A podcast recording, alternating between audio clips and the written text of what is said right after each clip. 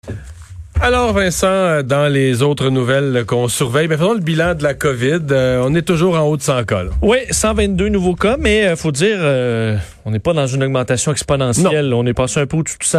On a eu des journées autour de 140, 150. Mais Les hospitalisations, c'est tranquille, ça se maintient. Donc, c'est pas la panique. eff- Mais effectivement, je pense que. M. Legault aimait mieux en bas de 100. Euh, oui, il aimerait mieux tenir ça en bas de 100. Monsieur Dubé l'avait dit aussi il y a quelques semaines. Donc, on vise le autour de 100. Mais on est quand même, quand même autour de 100, 122. Alors, pas de, pas, pas, pas de grande panique, mais une surveillance quand même euh, de près. Euh, et les, ces chiffres, Mario, euh, positifs, disons en général, amènent le gouvernement à faire une annonce aujourd'hui de, de déconfinement. Ça nous rappelle qu'on n'est pas complètement déconfiné. hein. Non, mais il en reste moins, là. il en reste moins. Et là, c'est les sports de combat.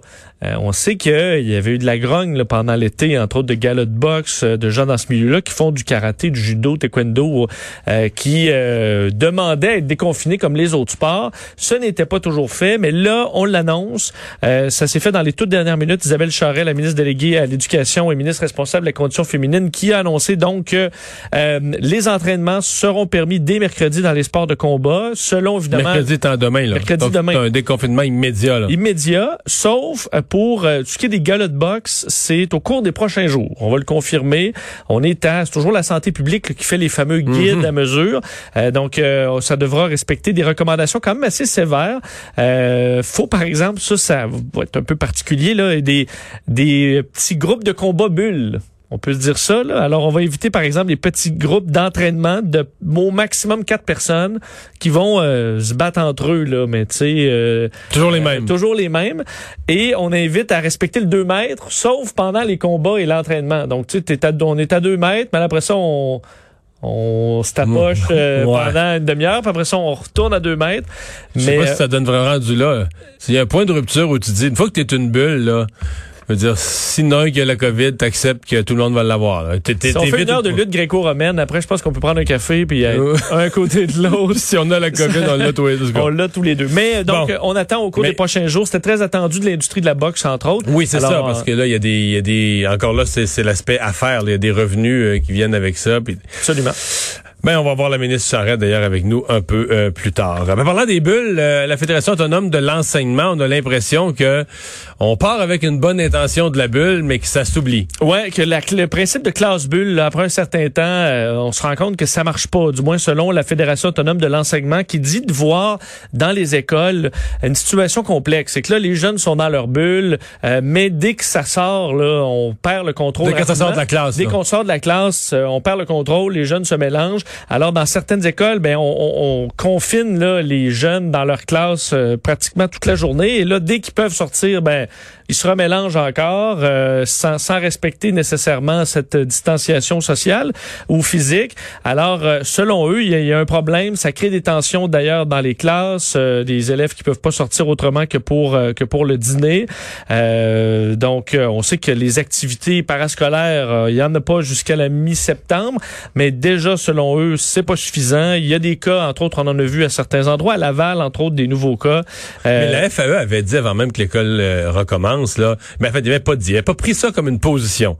Il avait présenté ça comme un sondage fait auprès de leurs membres. Non pas nécessairement une position officielle, mais un sondage auprès de tes membres. Ça dit quand même ce que- et, et si eux autres auraient souhaité le masque euh, de porter de façon beaucoup plus large, tout le temps en classe, au minimum que dès qu'un jeune se lève de sa place à l'école pour aller poser une question au prof ou aller n'importe où, euh, qu'il le remette, là, euh, aurait souhaité beaucoup plus de plexiglas euh, séparant les, les enseignants des élèves, etc.